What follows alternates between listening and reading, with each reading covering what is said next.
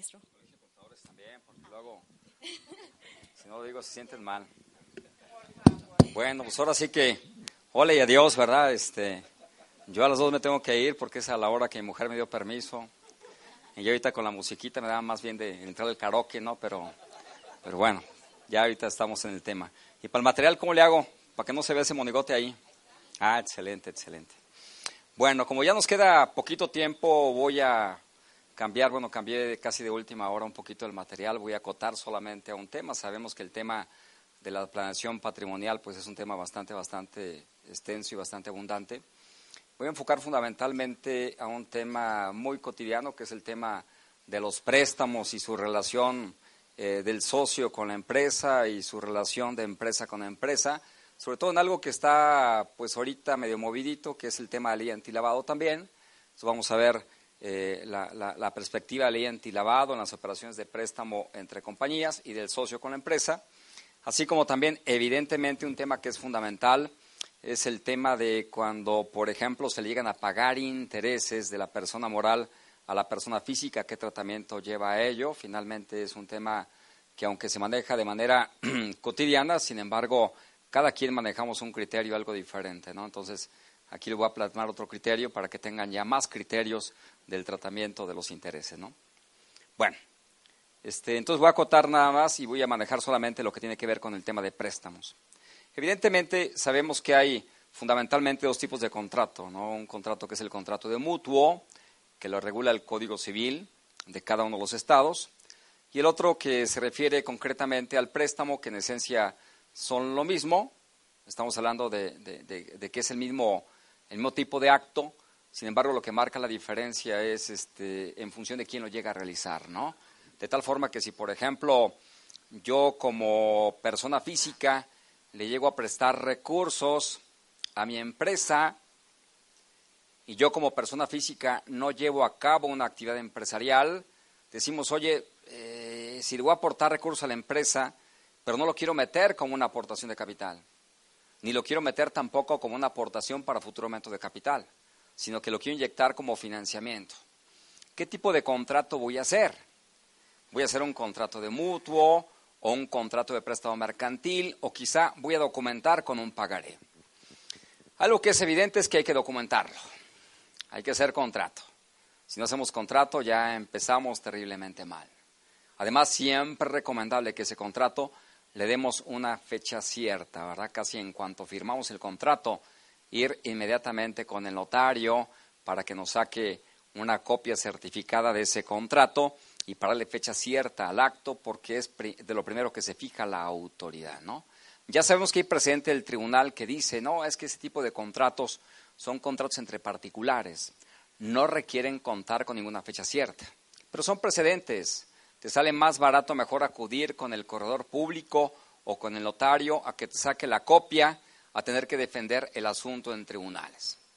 Entonces, en la práctica mejor en sentido económico, buscamos el contrato y darle fecha cierta. Y volviendo al tema, oye, ¿qué tipo de contrato voy a llegar a hacer? ¿Voy a hacer un contrato de mutuo o voy a hacer un contrato de préstamo mercantil o lo va a documentar con un pagaré.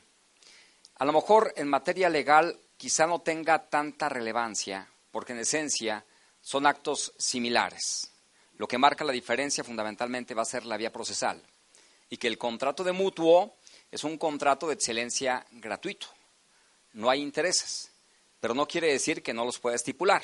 Es más, habrá que recordar que en materia fiscal casi está prohibido manejar operaciones entre partes relacionadas a título gratuito. No podría yo pretender manejar un contrato de mutuo sin intereses, porque me arriesgo a una presuntiva fiscal. Y lo mismo ocurre cuando de empresa a empresa yo presto recursos. No lo puedo manejar sin intereses, porque voy arriesgando a una presuntiva fiscal para ambas partes. Entonces, cuando voy a hacer un contrato de mutuo, lo más recomendable siempre es estipular intereses. Y si voy a manejar un contrato de préstamo mercantil, que es un contrato que es en esencia oneroso, pero que sin embargo sí puedo estipular que no hay intereses, va a ser exactamente lo mismo. Lo más recomendable siempre es estipular intereses a un valor de mercado como si fueran partes independientes. Pero decimos, oye, ¿y cuál es el tratamiento fiscal si yo manejo un contrato de préstamo mercantil? por los intereses. ¿O cuál va a ser el tratamiento fiscal de los intereses si yo, por ejemplo, amparo con un contrato de mutuo? Son tratamientos diferentes y a veces le damos el mismo tratamiento al mismo contrato, lo cual puede ser que estemos ahí mal. Entonces, ah, caray, no me asusten así, ponle mejor el material. Entonces, este, ya hasta se me fue la onda, ¿no? Entonces, el contrato de mutuo es un contrato de tipo civil en el cual participa uno que le conocen el casi como mutante, ¿verdad? El mutuante, que, normalmente cuando queremos hacer los contratos y el socio va a llegar a firmar, se la piensa, ¿no? Y te dice, no le puedes cambiar un poquito al nombre, ¿verdad? Porque se ve medio mal. Pues sí, puedes poner el, nombre que tú quieras, ¿no? Es un mutuante que es el que otorga el recurso y el mutuario o mutuatario, lo llaman mutuatario, que es el que recibe el recurso. Y suele pasar que luego cuando el socio va a aportar ese recurso a la empresa en calidad de préstamo, se la piensa uno también porque él está como representante legal de la empresa, él va a firmar como representante legal, y además va a firmar también como persona que está otorgando el préstamo. Oye, ¿y eso se vale? ¿Se vale que él firme como que está prestando y como que reciba el préstamo? No pasa nada, ya se ha visto a nivel de tribunales, se llama jurídicamente como contrato consigo mismo, en el cual él está firmando en su propio derecho y por la otra parte va a firmar en representación de la entidad. Entonces no hay ningún inconveniente de que él firme por una parte y firme por la otra. Ahí está la regulación del préstamo mercantil. Dice, nomás le voy a cambiar un poquito la palabra, no me gusta esa palabra, pero así lo dice.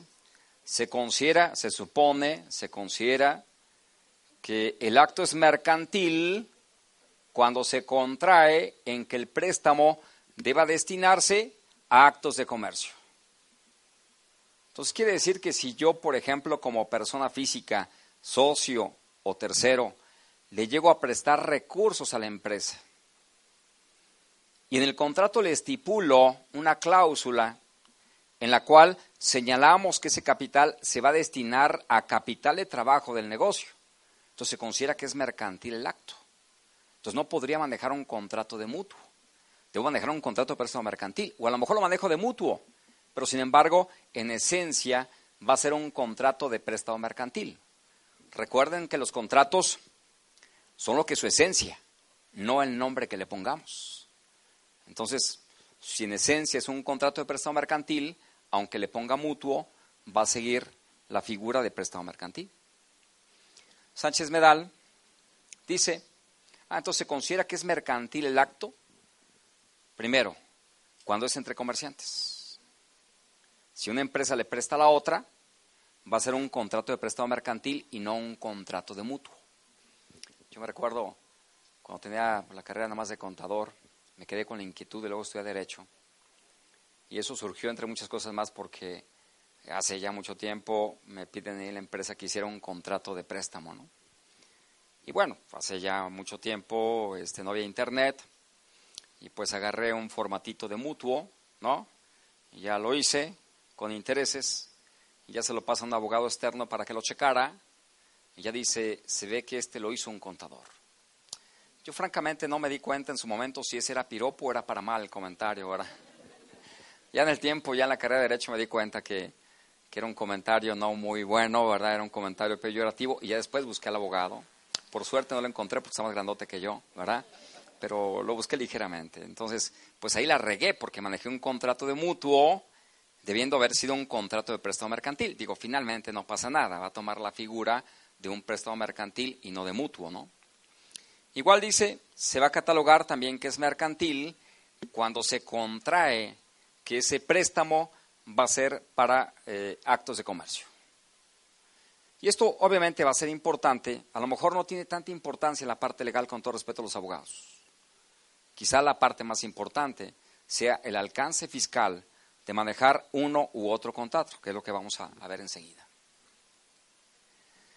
Pero antes de pasar a ello, vamos a una repasadita a la ley antilavado, solamente lo que tiene que ver el tema de préstamo. Ya se dieron cuenta, seguramente lo comentaron, que a inicio de este año apareció el reporte por parte de la GAFI, en la cual México sale pues ahí un poquito reprobado, porque dicen sí, mucha ley, mucha ley, mucha regulación, pero sin embargo nada de multas, nada de sanciones, ¿verdad? Y pues ahí le picaron al avispero porque ya estamos viendo multas de 80 millones, multa de 18 millones, multa de cuarenta y tantos millones, este, por no presentar avisos, ¿no? Porque ya saben que esta ley no se anda con nimiedades, ¿no? Cuando se trata de multar, multa y con ganas. Por no presentar un aviso, ¿de cuánto puede ser la multa? Pues de 5 millones de pesos, ¿no? Por, por omisión. Porque hay dos multas. Es la multa por no presentar en tiempo y es la multa por omitir. Y si no presentamos dentro de los 30 días del vencimiento de la presentación del aviso, ya corresponde la multa por omisión. Y la multa por omisión es de 5 millones. Y aquí lo más triste del caso es que no hay cumplimiento espontáneo. Aquí no podemos decir, ah, caray, pues qué bueno que me lo comentas, déjame darme de alta con fecha de año y medio y presentar un montón de formatos. Pues no, porque no es una ley fiscal. Igual te pueden llegar a multar, mejor no lo hagas. Mejor consúltalo con algún experto en el tema antes de hacerlo, porque igual si lo haces, te vas a llegar a evidenciar en ese tema. Bueno, y ahí digo, hay muchas cosas, pero entre ellas, por ejemplo, llegan a, destacar el tema de, este, pues eso, ¿no? De que de alguna manera no, no hay mucha sanción, ¿no? Y además también hubo una evaluación que fue la, la, evaluación interna, la primera evaluación interna que se hizo entre Bancico, Secretaría de Cine y Crédito Público, la PGR, coordinados por la Unión de Inteligencia Financiera, en la cual salieron algunos puntos que habrá que fiscalizar según ellos. Por ejemplo, uno, este, entre ellos es, por ejemplo, los cheques que se entregan a nombre de uno y que finalmente los llega a cambiar otro, ¿no? Que parece ser que algo es algo recurrente, esos cheques que sacan a nombre de cualquier persona y que finalmente van y lo cambian y no solamente lo saben ya los conejeros, también lo sabe ya la unidad de inteligencia financiera que van por billete, ¿no? Este, las que están calificadas como de alto riesgo, es justamente el tema de préstamos, venta de inmuebles y todo lo demás, que no me interesa tanto, ¿no? Este, solamente el tema de préstamos. Habrá que recordar que para efecto de esta ley hay fundamentalmente dos rangos de identificación o dos escenarios. Uno en el cual te pone un monto para identificar. Por ejemplo, en el caso de arrendamiento de inmuebles, te dice se va a catalogar como una operación vulnerable cuando el monto de la renta mensual ande arriba de 127 mil pesos mensuales, más o menos. No me recuerdo exactamente el monto, pero anda entre un rango de 120 y 130 mil. Sin embargo, para efecto de préstamos, es a partir de un peso. A partir de un peso ya es identificable. A partir de un peso ya suma. Y si en el lapso de seis meses ese préstamo rebasa una cantidad más o menos como de 130 mil a 140 mil pesos, ¿no? Ya es susceptible de presentar avisos. Evidentemente, siempre y cuando se parta la premisa que va a ser una actividad habitual. Y así lo marca la ley, artículo 17, fracción cuarta. Se considera que es una operación vulnerable el ofrecimiento habitual o profesional de mutuos, préstamos, otorgamientos de créditos con o sin garantía. Luego hay gente que me dice, bueno, es que ahí dice solamente el ofrecimiento. Y yo que ande sido ofrecido, ofrecido, no ando. Si me piden y hay, y vale la pena, ahí va. Pero así de que yo ande, ahí lana y si quieres, no. Bueno, es que la, la, primera parte efectivamente hace referencia a ofrecimiento. Y ya la segunda parte hace referencia al otorgamiento. Ya no solamente que ofrezcas, es que otorgues de manera habitual o profesional. ¿Qué implica que sea profesional? que sea parte de tu actividad fundamental, preponderante. Oye, ¿qué implica que sea habitual? Sepa, no hay definición, no hay a partir de tres, a partir de cuatro, a partir de cinco, es un concepto que es subjetivo. Yo le digo, a ver, si tú le preguntas a una pareja de recién casados qué es habitual y le preguntas a una pareja que ya lleva 50 años de casado, seguramente la respuesta va a ser completamente diferente. ¿No? Entonces, no está claramente definido ese concepto de habitual. Incluso la Unidad de Inteligencia Financiera dice, pues consulta la Real Academia de la Lengua Española, ahí va a decir lo que es habitual, que lo hace en forma reiterada. Entonces, oye, ¿qué pasa cuando, por ejemplo, yo, como socio de la empresa, le presto habitualmente a la empresa? Que se da, ¿no? Yo le doy recursos. que normalmente cuando el socio se va a involucrar con su negocio, inyectarle lana, va a ser o por concepto de préstamo, o por concepto de aportación de capital, o por concepto de aportación para futuro aumento de capital.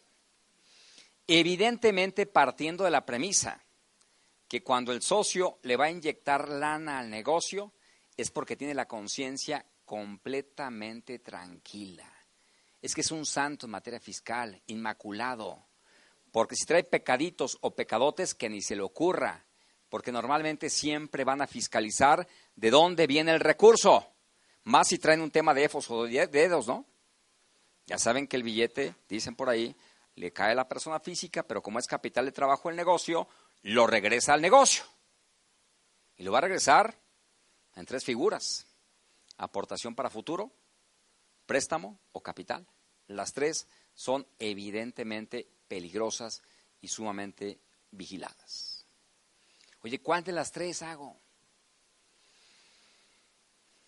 Pues va a depender. ¿Ese billete lo vas a pretender recuperar en poco plazo, en poco tiempo?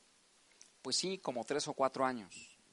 No, pues maneja a lo mejor como, como préstamo.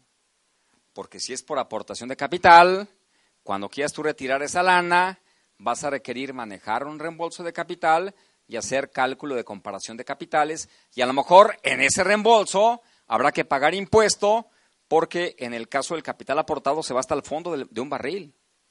Y si hay utilidades, primero hay que sacar billete las utilidades. Entonces no puedes retirar tan fácilmente el capital. No, pues entonces mejor, ¿sabes qué? Préstamo. Ah, sí, nomás que si es préstamo, lo más recomendable es que siempre estipule sin intereses a un valor de mercado. Uy, jole. No, pues mejor una híbrida. Aportación para futuro aumento de capital.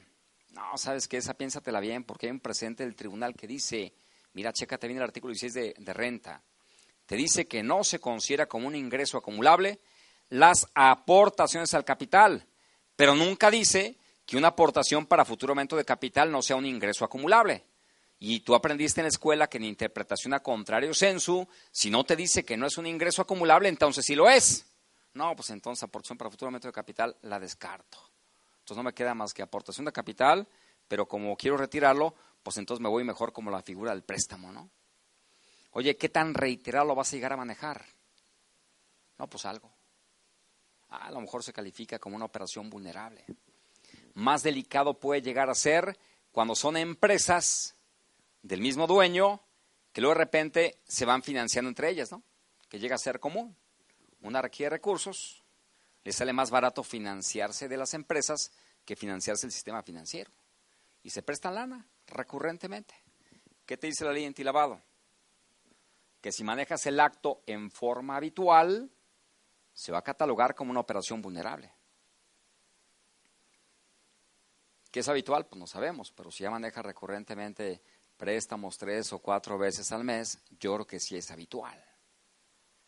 Y te obligaría a catalogarlo como una operación vulnerable y a presentar avisos. Dice el reglamento, es por contrato, es por acto. Ah, ya. Oye, entonces, ¿qué pasaría si yo, por ejemplo, manejaría mejor un contrato de préstamo mercantil con cuenta corriente? Ah, caray, ¿qué es eso? Pues un contrato atípico, no es un contrato que esté regulado, es como una especie de línea de crédito, en la cual, por ejemplo, yo le digo a esta empresa que le voy a dejar en préstamo hasta 10 millones de pesos para entregar el recurso conforme con su requerimiento y me va pagando cuando pueda. Pero ¿no acaso eso lo convierte en un solo acto? ¿En un solo contrato? Y al ser un solo contrato, ya nos quitamos un poquito la monserga de que sea habitual. Pues a lo mejor igual sí, ¿verdad? Porque es un solo contrato, es un solo acto, con entrega de recursos diferida. Nada más quitemos un problema fiscal. Porque el tribunal dice, ah, sí, pero acuérdate que billete que llega a la cuenta bancaria es billete que se considera como un ingreso fiscal. Entonces, si no veo contrato por depósito, igual es un ingreso acumulable. Ah, caray. Entonces, yo cuando hago un contrato de préstamo mercantil con cuenta corriente, no estoy identificando cada depósito a ese contrato, porque manejo un contrato global. Eso te obliga entonces a ponerle más nombres al contrato. Ya va a ser un contrato de préstamo mercantil con cuenta corriente con reconocimiento de saldos. ¿Eh? ¿Y eso para qué? Es que ya en ese contrato va reconociendo mes a mes cuánto fue la cantidad que fuiste depositando a la cuenta bancaria y lo aniculas con el contrato para evitar una contingencia fiscal y a lo mejor igual te puedes llegar a salvar de que no te la consideren como una operación habitual, ¿verdad? Entonces, no me espantes, avísame, avísame, me dan ganas de, de gritar, espérame, avísame. Sin embargo, hay una regla del 24 de julio del 2014 que dice, ah, pero mira, si de alguna forma esos préstamos son como parte de un grupo empresarial, es vulnerable, pero no es necesario que presentes avisos. Ah, caray, ¿y qué diferencia hay a que sea vulnerable a que no presente avisos? Ah, si es vulnerable, abres expediente, pero nunca te das de alta y nunca vas a presentar avisos. Porque el hecho de que sea vulnerable no te obliga en sí mismo a presentar avisos. ¿Qué es lo que te obliga a presentar avisos? Pues que tengas una cantidad que reportar. Entonces, nada más te va a obligar a integrar expedientes. Aquí la situación es qué se considera como grupo empresarial. Conforme con lo que establece la misma regla, ahí no lo puse en material, pero se considera que es grupo empresarial cuando son parte de una holding. Entonces, por eso en la práctica, normalmente, cuando es un grupo de empresas, recomendamos que trabajen en holding. Hay que hacer estructuras corporativas, porque la holding te va a proteger más legalmente. Te va a proteger también del 15% de dividendos. Te va a proteger del dividendo ficto, porque el dividendo ficto le va a aplicar solamente cuando el socio es persona física, no cuando el socio es persona moral. Y si metes la holding, que no hay ningún inconveniente para que tengas dos holding, una que sea patrimonial, que sea una SA o una SAPI, y una que sea sociedad civil, ¿no? que le mandas el dividendo y sacas el billete por anticipo a cuenta de remanentes, lo haces deducible y te evitas el 15%, 10 de retención y 5 de sobretasa, mejor te reestructuras. Además de ello, para efecto de ley antilavado, también tienes un premio, una ventaja. No se considera como una operación susceptible de presentar avisos.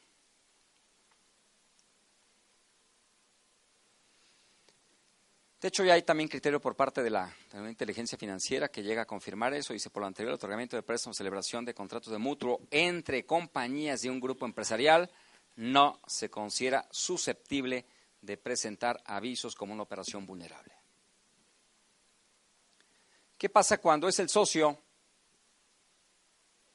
persona física, quien le llega a prestar recurrentemente a la empresa? También la UIF dice, no, no pasa nada si es socio, persona física, que le está prestando recurrentemente lana a su empresa, tampoco se considera como una operación vulnerable, porque no tiene una operación con el público en general, lo está manejando con su propia empresa. Dios, son criterios de la UIF que te advierten, ¿eh? Oye, no te crea derechos ni obligaciones, ¿eh? Nomás es mi forma de interpretar. Obviamente lo tomamos en cuenta, pero tampoco es para estar muy tranquilos. Entonces, si podemos regular mejor desde el contrato para efecto de evitar que se considere como una operación habitual, sería un poquito más seguro el tema. Luego, pues vienen las clásicas ocurrencias ¿no? de, la unidad de inteligencia financiera y de la ley, porque la ley te dice que lo vas a reportar al momento de la operación, de tal forma que si manejas un préstamo, el tiempo de reportar es cuando hace el contrato. Sin embargo, con base con el criterio de la unidad de inteligencia financiera, hay que reportarlo cuando recibas el recurso, no cuando manejas el contrato. De hecho, la regla general es esa. Eh, para efecto de ley antilavado, siempre se reporta el flujo, nunca el acto. Por más que el 5 reglamentario diga otra cosa, o es el 6, 6 reglamentario que, que lo puse. 5 o 6, no me recuerdo exactamente cuál es. Ah, 5 reglamentario. Por más que el 5 reglamentario diga que hay que reportarlo cuando manejas el acto, sin embargo el propio portal no te lo permite, va siempre al flujo. Efectos fiscales de los préstamos. Si tú llegas a recibir un préstamo como persona moral, pero es en efectivo o una aportación para futuro aumento de capital en efectivo o una aportación al capital en efectivo, hay que informar al SAT. Cuando en el año rebasa de 600 mil. Si no lo llegas a reportar, es motivo de multa. Pero aquí el cumplimiento debe ser en tiempo y forma, ¿eh? porque igual puede ser que a lo mejor tú llegaste a los 600 mil en en el mes de mayo. Y luego, sin embargo, nunca presentaste el aviso. Llega diciembre y tu despacho que te asesora o te dictamina se da cuenta que nunca presentaste ningún aviso. Lo vas a presentar de manera espontánea. No hay multa, pero sin embargo, conforme con lo que establece ley, ya se considera como un ingreso acumulable por haber presentado el aviso fuera de plazo. Ya, déjenme brinco porque ya no voy a acabar. Un concepto que habrá que evitar.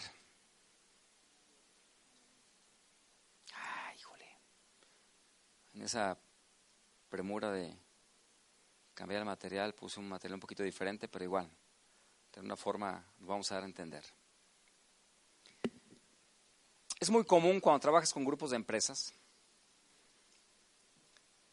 que luego, por ejemplo, tienes una financiera de grupo. Le vas a mandar recurso de una empresa a la financiera. Y luego, cuando una empresa del propio grupo requiere recursos también, lo vas a bajar de la financiera del grupo. De tal forma que a lo mejor la empresa A del grupo le manda el recurso a la holding financiera. Y luego la empresa X requiere el recurso. Esa holding financiera lo va a bajar a la empresa que requiere el recurso. Eso la ley lo considera como si fuera crédito respaldado, aunque sea a un valor de mercado. Y al momento que lo califica como crédito respaldado, lo califica como dividendo fiscal. Eso no lo podemos manejar fiscalmente, pero para nada. Curiosamente, si por ejemplo tienes la empresa A, la empresa B, la empresa C, la empresa D, te conviene más que la empresa le preste la que requiere recursos y no una holding financiera. Porque si el recurso lo presta directamente la empresa A, va a calificar solamente como dividendo cuando el interés no es a un valor de mercado. Pero si metes a una holding financiera que le mandas el recurso y se lo llega a prestar a una que requiere, esa, aunque de una forma sea valor de mercado, la van a calificar como dividendo fiscal. Habrá que recordar que esta reclasificación antes estaba contemplada la ley como una facultad de la autoridad, es decir, el fisco lo podía recaracterizar si se daba cuenta. Ya no, lo cambian de ley y ya le dicen al contribuyente, es autodeterminable. O sea, si tú ves que caes una operación como esa, tú la tienes que recaracterizar y eso deja de ser interés ya no es interés, ahora es dividendo. Y como es dividendo, no lo vas a poder deducir. Tampoco vas a acreditar el IVA. Entonces hay que tener cuidado con ese tipo de operaciones. De hecho, hay presente del tribunal que dice, mira, no me interesa incluso que me digas que fue por una razón de negocio que manejaste una figura como esa. La legislación así está, y aunque tengas una razón de negocio para operar de esa forma, sin embargo, se considera fiscalmente como si fuera un dividendo.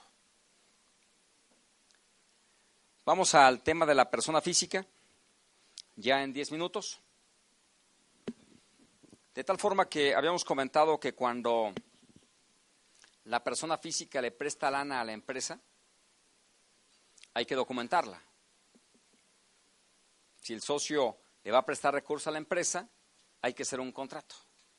¿Qué tipo de contrato vamos a llegar a hacer? Mutuo, préstamo, Quizá el que quieran, pero bien hecho. Y evidentemente con fecha cierta. Vamos a la parte fiscal. Si yo, por ejemplo, manejo un contrato de préstamo mercantil, eso implicaría que entonces a la persona física que está prestando el recurso lo va a convertir en empresario, porque es un contrato mercantil. Y como va a ser empresario, lo voy a clasificar en el capítulo 2 del título cuarto, régimen general de ley. Que si es el socio, no puede entrar como régimen de incorporación fiscal, va a tener que estar como régimen general de ley. Oye, ¿esos intereses causan IVA o no causan IVA? Sí, sí causan IVA. ¿Van a implicar retención de IVA?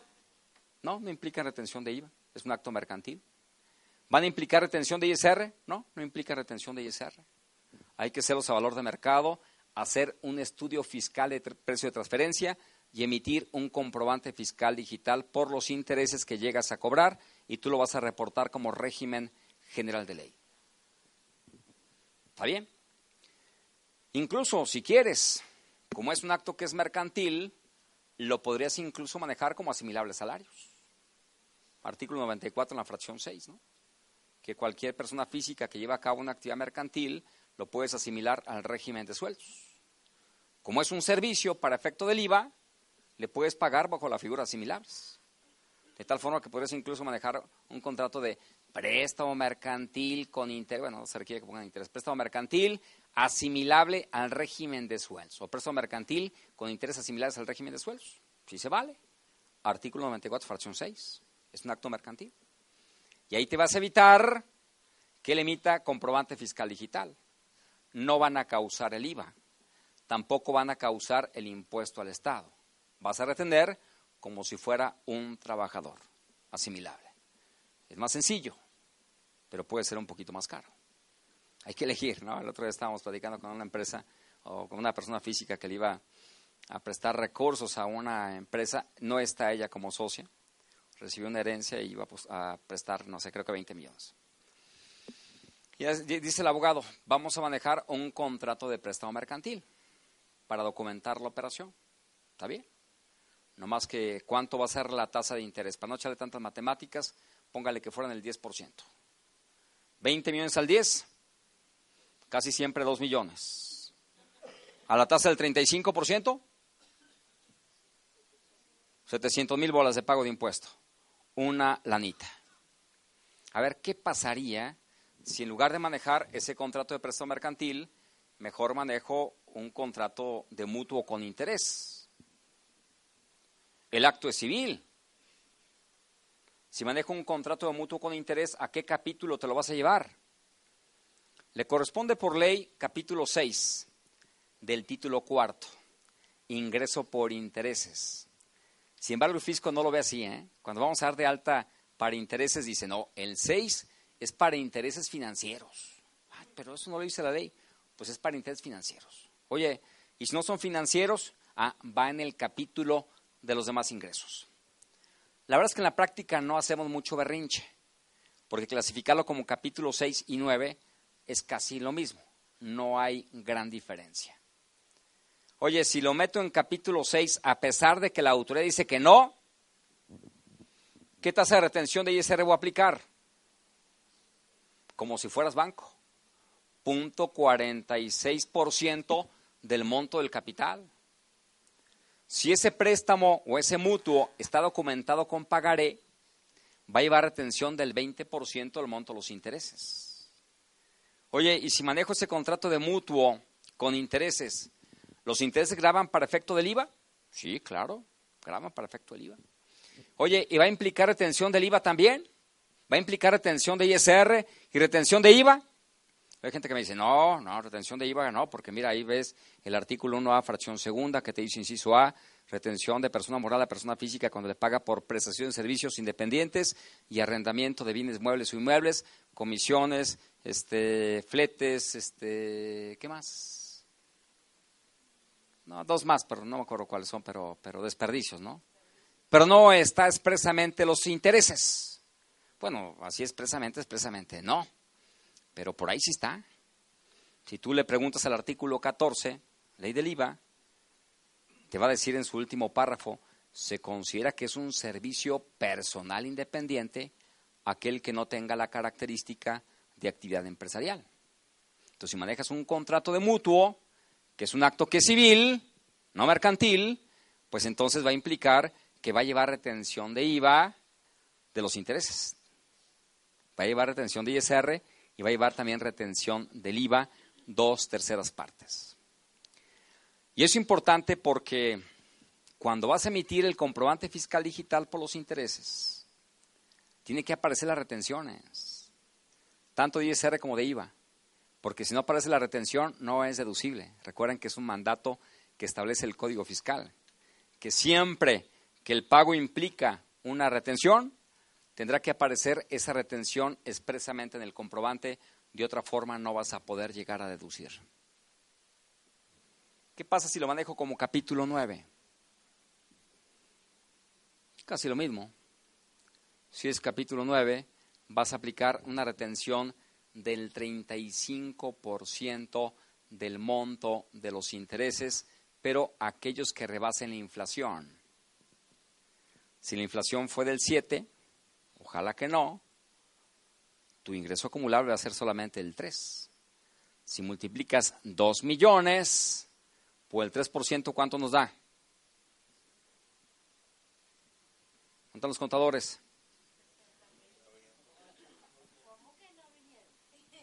Si son 20, ¿cuánto dije al principio? 20 millones al 10, 2. 20 millones al 3, 600 mil. Entonces tu base fiscal ya no son de 2 millones, va a ser de 600 mil. Vas a pagar mucho menos impuesto. O si dejas exactamente los intereses a la par de la inflación, no vas a pagar nada. Entonces te conviene más fiscalmente manejar un contrato de mutuo que un contrato de préstamo mercantil. En préstamo mercantil va lleno. O si lo asimilas al régimen de sueldos, te pega lleno. Si manejas un contrato de mutuo, ya sé que lo clasifiques como capítulo 6 o capítulo 9, lo que es la inflación no se considera ni siquiera como un ingreso. Vas a grabar solamente el diferencial. Te sale mucho más barato. Si lo vas a clasificar como capítulo 9, también va a implicar retención de IVA, dos terceras partes. Sin embargo, en capítulo 9 hay que hacer dos pagos provisionales, semestrales, y vas a acreditar el impuesto que te retuvieron. Para tal efecto vas a requerir eh, que te emitan una constancia timbrada que va sujeta a complemento para efecto de proceder al acreditamiento.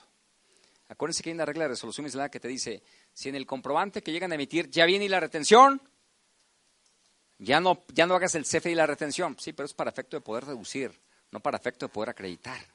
De tal manera que cuando te están pagando intereses, en el capítulo 9, pídele a la persona que te paga que te dé la constancia timbrada conforme con lo que marca ese montón de guías, ¿no?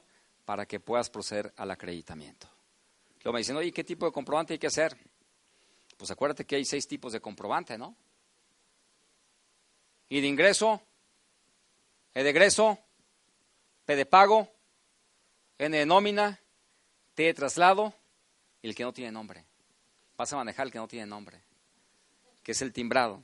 Es el timbrado por retenciones, que es el que llegamos a utilizar cuando pagamos dividendos o cuando hacemos pagos al extranjero, el CFDI, para poder deducir el pago al extranjero es un timbrado. De ahí mismo van a hacer su timbrado con el complemento para que la persona que recibe el ingreso por intereses pueda acreditar el impuesto que le retuvimos. Y este, y creo que ya, ¿eh? Ya es, ya, ¿verdad? Ya, este, pues ya, creo que acabé en tiempo y forma, ¿no? No sé si hay alguna pregunta respecto del gran temota que me aventé ahí en 20 minutos, ¿verdad?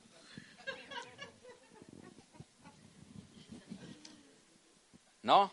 Eso quiere decir que quedó suficientemente claro o que el tema no les interesaba lo más mínimo, ¿no? Cosa que ya no me afecta mucho. Digo, la gran ventaja, tenemos 25 años de casados, que ya lo que tienen a decir ya no te afecta significativamente. Bueno, si no hay ninguna pregunta sobre el tema, yo agradezco la invitación a Roxana, a mi estimado Adrián. Es un placer estar participando aquí con ustedes. Este, obviamente me halaga una invitación cuando tienes un foro tan distinguido, conozco a muchos de aquí, a muchos no, pero por los que conozco que son distinguidos, supongo que los demás también lo son, ¿verdad? Este, bueno, pues muchas gracias y un gustazo, ¿eh? Mi amable, gracias.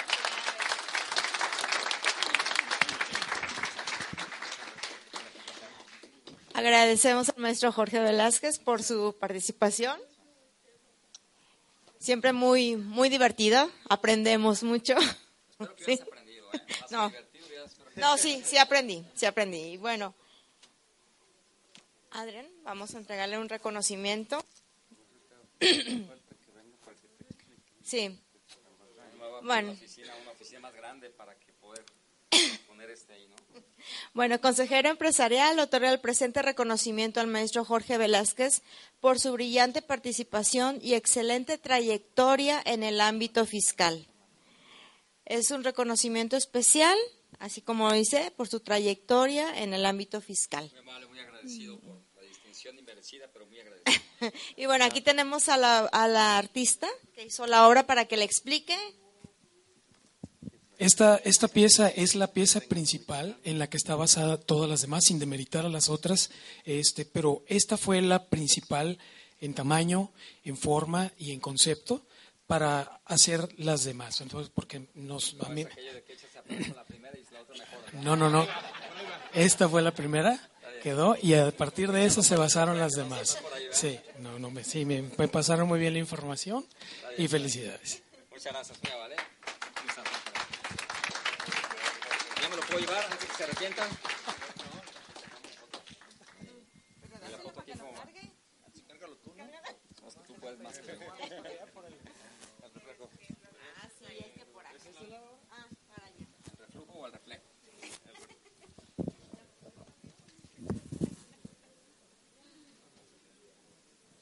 Chale, porque no aguanto mucho la risa mucho tiempo. No, es- En serio, no puedo ¿Dónde estar mucho. natural. Gracias. Ya está. Otra, muchas gracias. Ahí está. Bueno, pues gracias. Bien. Con permiso. Ahí estamos. Ahí estamos. Ya. ¿Ya qué? Ya acabé, ¿verdad? Bien, este, Jorge. Bien, siendo puntualmente característica de- del licenciado Jorge, son las 2 de la tarde, para que no, no nos regañen. No, no, yo vengo con regaño en mano, digo con freno en mano.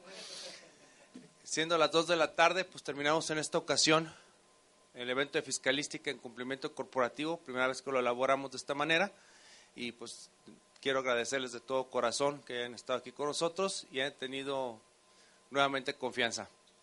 Que Dios los bendiga y nos vemos en la próxima.